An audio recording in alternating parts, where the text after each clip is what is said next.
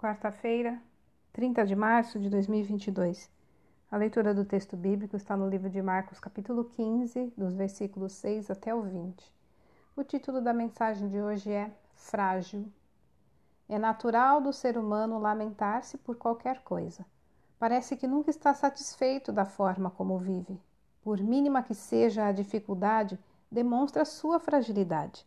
Isso pode ser observado em frases como: nada dá certo, poderia ter ganho mais no meu salário se não fosse. Gostaria de ter um carro melhor, e assim por diante. Elas mostram o quanto o ser humano é vulnerável. Veja agora o sofrimento de Jesus, pouco antes da sua crucificação.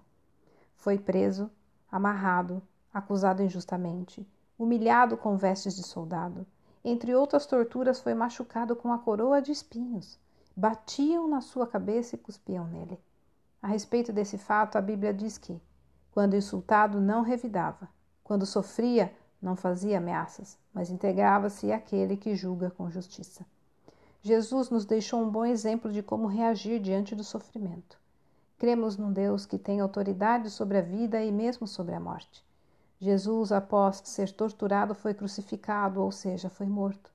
Deus, porém, o ressuscitou Diante desse poder que está à nossa disposição, diante desse tão grandioso Deus em quem confiamos, não há motivos para nos rendermos à nossa fragilidade.